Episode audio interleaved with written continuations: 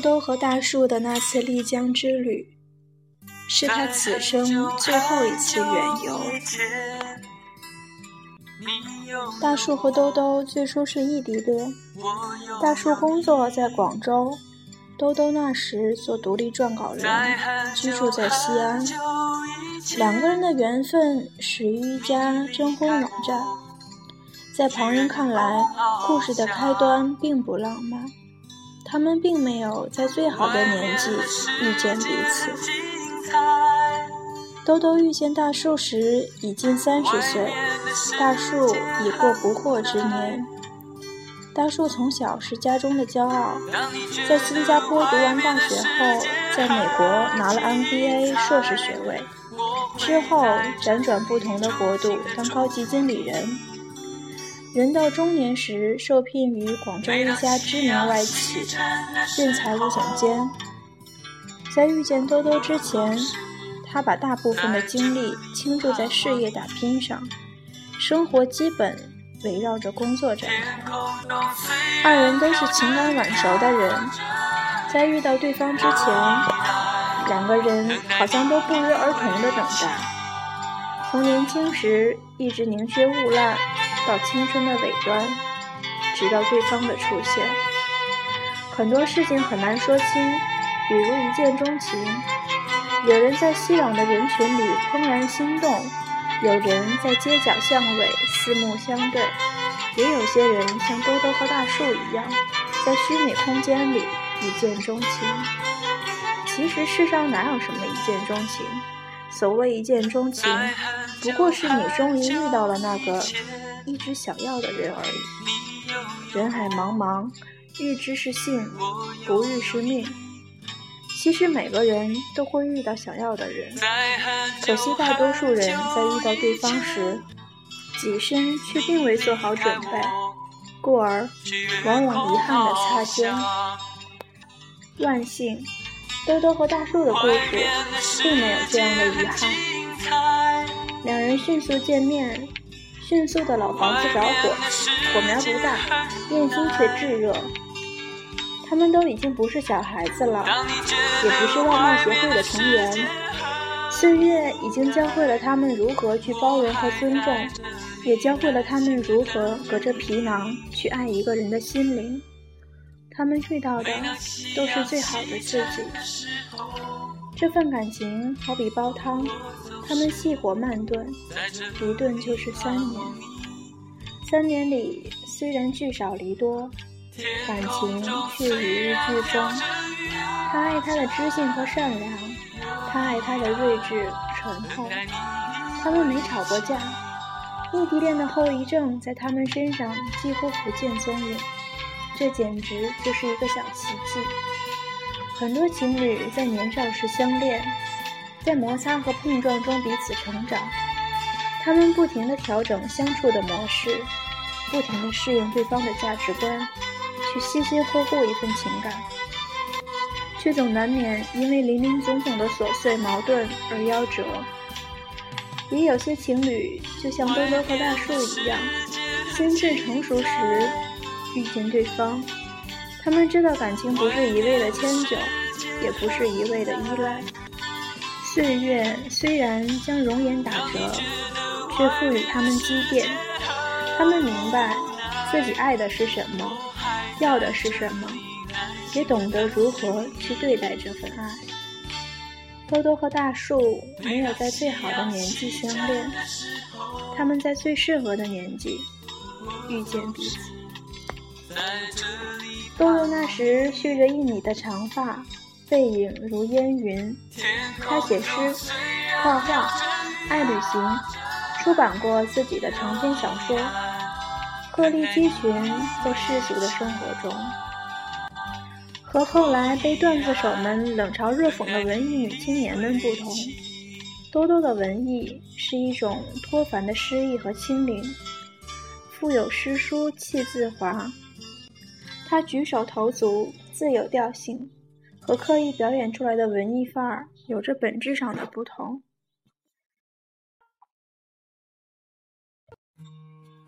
她如古书里的那些女子一般，身上的人间烟火气不浓，上天怎会让这样剔透的女人常驻人间？你是否曾隐约感觉到，在这个世界上，有种癫狂的力量，瞬间便可颠覆一切？主宰这种力量的，不知是哪些促狭而伟大的神明。古往今来，无数的例证在揭示着这些神明有多么善妒。他们见不得十全十美，也容不下完美的人生。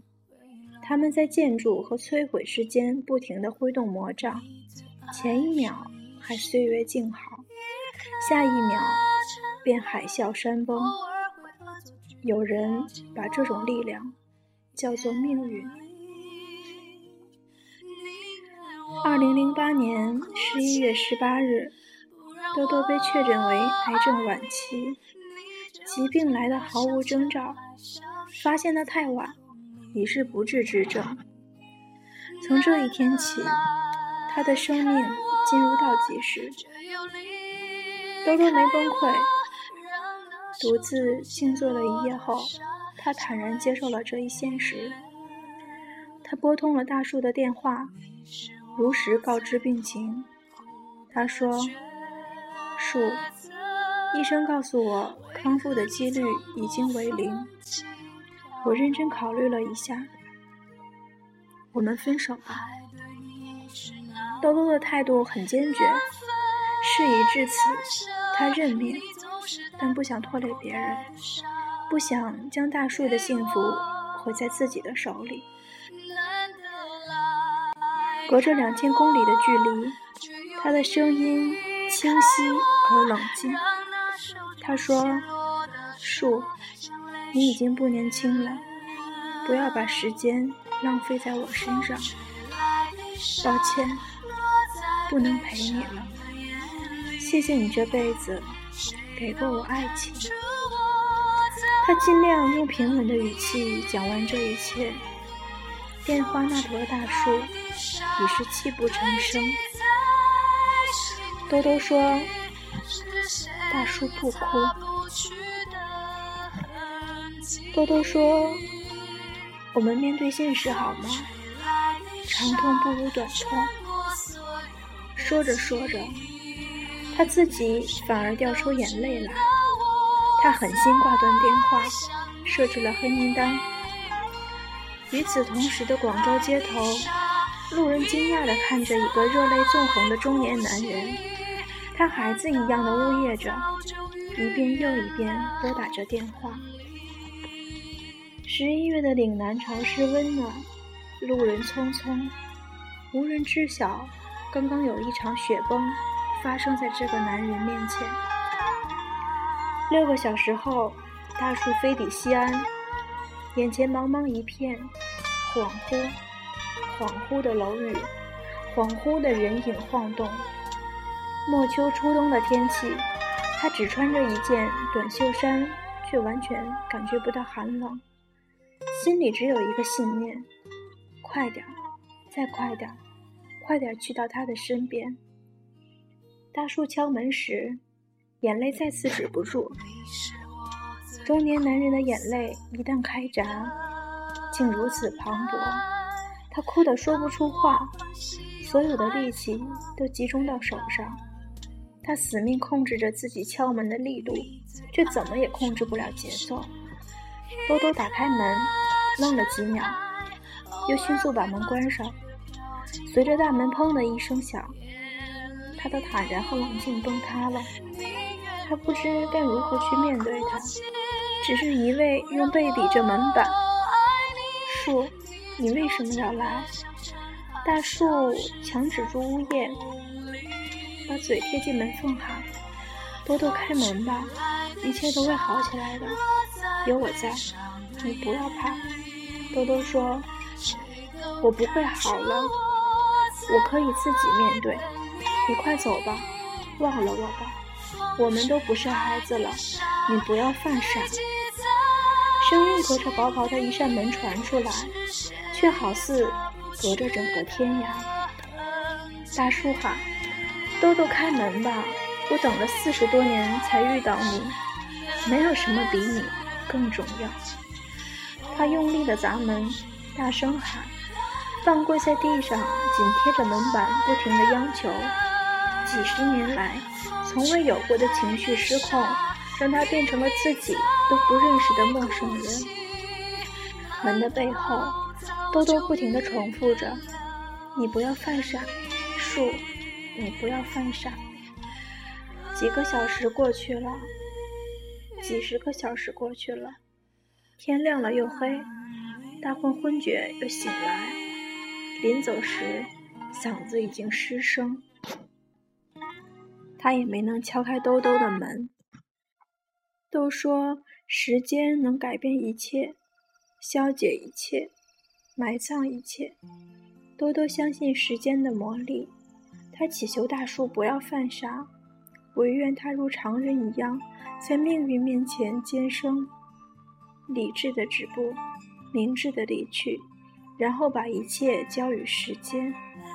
结局既已注定。那就早点忘记我，早点好起来吧。他时日无多，只剩这一种方式爱他。兜兜万万没想到，大树也只给自己剩下一种方式。一个月后，大树辞掉了广州的工作，将全部家当打包搬到西安。这是他事业上最黄金的时期。资历、名望、社会地位、高收入，他通通不要了。不惑之年的男人疯狂起来，竟然比二十岁的男生还要一往无前。他只要他。大树没有再去敲门，兜兜已经入院。他百般打听，来到他的病床前，他装睡，不肯睁眼。他说：“豆豆，我们能心平气和的聊聊天吗？”他坐下，指尖掠过他的面颊，他轻声说：“我们在一起三年了，难道我不知道你在担心什么吗？你放心好吗？我向你保证，我将来的生活我自己会处理好的。豆豆，我们的时间不多了，不要再撵我走。”他捉住他的手：“你在一天，我陪着你一天。”陪你一辈子，不论这辈子你还剩下多少时间。泪水渗出紧闭的眼，兜兜挣脱不开他的手，哭着说：“叔，你傻不傻？”大树却说：“豆豆，我们结婚吧。”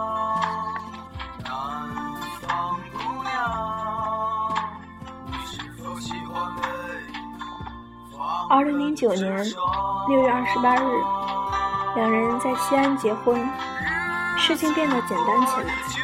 死神给你指明了道路的终点，但爱人在旁边说：“来，我陪你走完。”这条路好像忽然也没那么艰难了。多多的身体状况越来越恶化，一天比一天苍白羸弱，遵医嘱。他开始住院静养，大叔二十四小时陪着他。医院的生活单调，二人的话都不多，很多时候都是默默看着对方，看着看着，掩不住笑意开在眉梢眼角。他打针，他替他痛，医生叮嘱的每一句话，他都当圣旨去遵守，比护士长还要护士长。所有人都明白。不会有什么奇迹发生了，但大叔认认真真的去做，就好像一切都还有希望。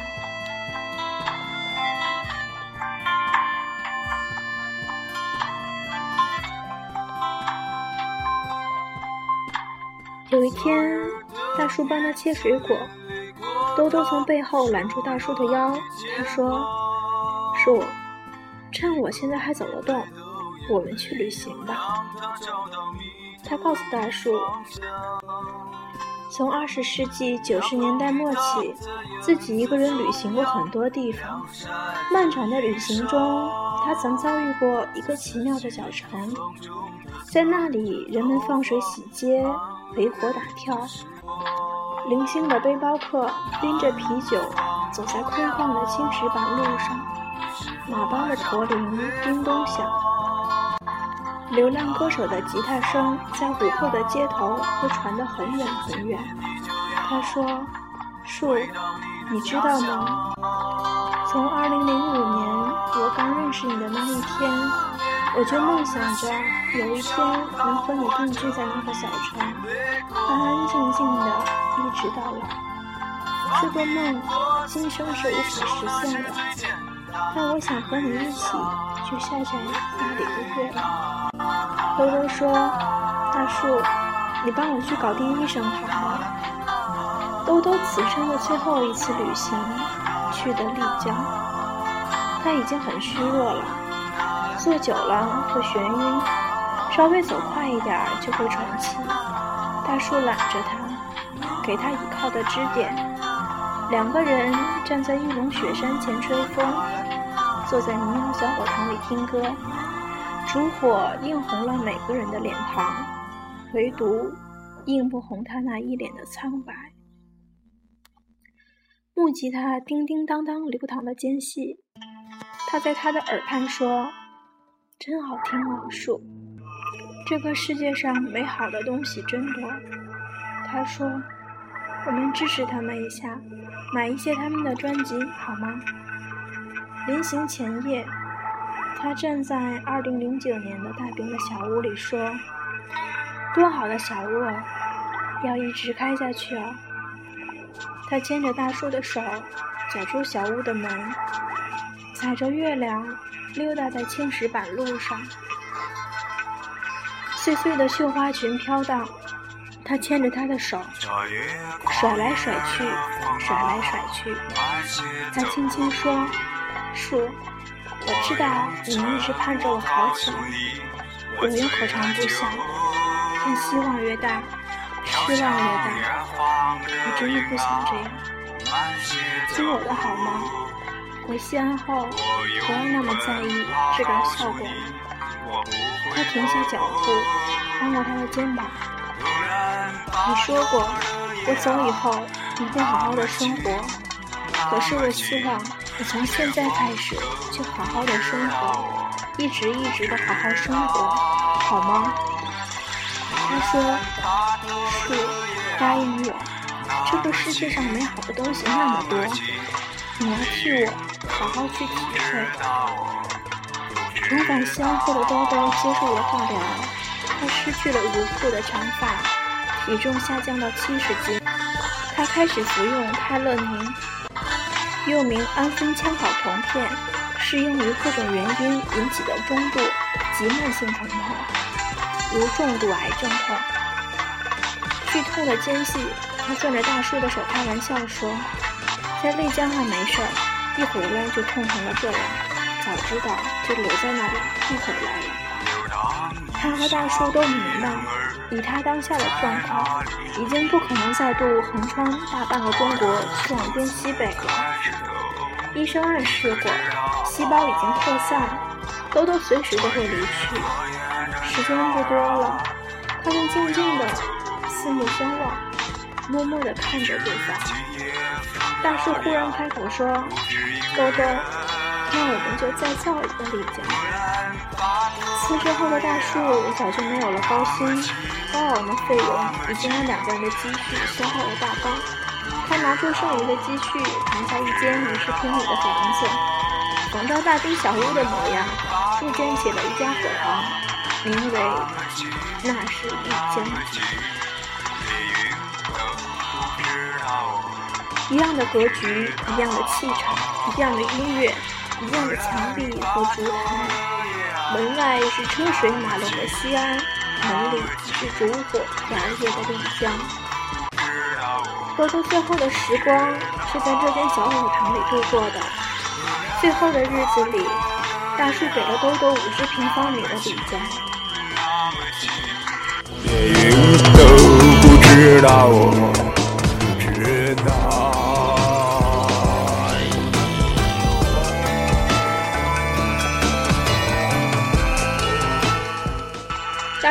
树独行丽江赴约后的几年。我曾数次路过西安，每次都会去那时丽江看望他。那时丽江坐落于西安书院门旁的巷子里，招牌是倒着挂的。兜兜走后，大树悉心地打理着那里的一切。两个人的丽江，如今是他一个人的西楼。古人说：“日暮酒醒人已远，满天风雨下西楼。”古人说：“从此无心爱良夜，任他明月下西楼。”说的都是黯然销魂的离愁，我却并未从大树的脸上看到半分颓唐。有的只是坦然的思念。大树本名叫颜良树，新加坡人。他留在了西安，守着那家店，直到今天或者永远。大树履行着诺言，好好的活着。兜兜天上有知，一定始终含笑的看着他。兜兜生前主动签署了遗体捐赠书，陕西省自愿捐献遗体的第一人。他在日记里说：“我有癌症，身上可用的器官只有眼角膜，但我的身体可以捐赠给医疗学机构做研究，这样我自己也算发挥一点作用，比让人一把火烧光更有意义。”兜兜毕业于西北大学新闻系，逝世于二零一零年十月二十二日。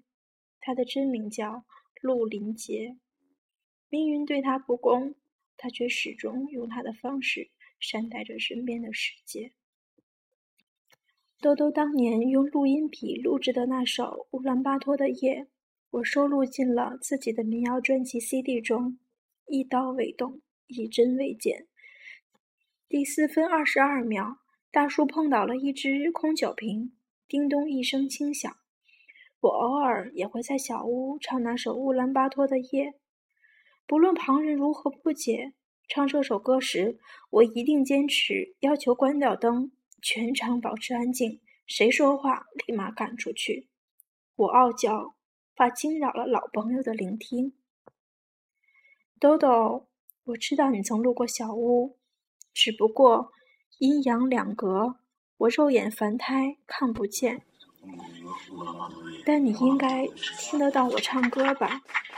在路过小屋时，进来坐坐吧。如果人多的话呢，咱们就挤一挤，这样暖和。咱们和当年一样，围起烛火弹老吉他。大军、陆平、菜刀、劲松，咱们轮流唱歌。大军生了两个孩子，他还是每天坚持着用自己卖唱的钱给老婆买一条绣花裙子。天天晚上都会去小屋坐一坐，菜刀还穿着那件海魂衫。明亮的彝族小学之后，他又组建了德路的藏族小学。他现在是支教老师里唱歌唱的最好的。我还是老样子，没出家，没去布宜诺斯艾利斯，秉性没改，脾气没改，讨厌我的人和喜欢我的人和以前一样多。若非要说我的变化，只有一个。不知为何，最近两年越来越喜欢回味往事。啊，是快变老了吗？当年你曾给过我一个拥抱，轻轻地拍着我的后脑勺，喊了我一声“弟弟”。你说：“多好的小路啊，要一直开下去。”这句话我一直记得。这些年，越来越多的人说丽江变了，更商业了，小屋也变了。也开始收酒钱了，我懒得解释，也不想解释。不，不管在游人眼中，当下的丽江有多么虚华浮躁，人心有多么复杂，房租有多么天价，你我心里的丽江都从未改变过。其实，你我眷恋的真的是丽江吗？或许只是一个叫做丽江的丽江而已吧。世间美好的东西，每个人都有责任，恪尽本分去守护好它。我懂的，我懂的，我会尽力留住这间小屋子的。六道殊途，不管你如今浮沉在哪一方世界，这算是咱们的一个承诺吧。豆豆，大树，大树，豆豆。我一边想着你们的模样，一边写下这些文字，一边不自觉地哼唱起来。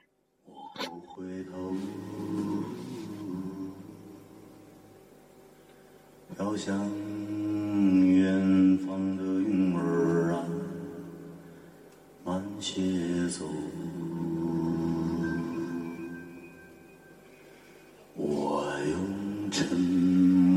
告诉你，我醉了酒。飘荡异乡的人儿啊，你在哪里？我的肚子开始痛，你可知道？穿越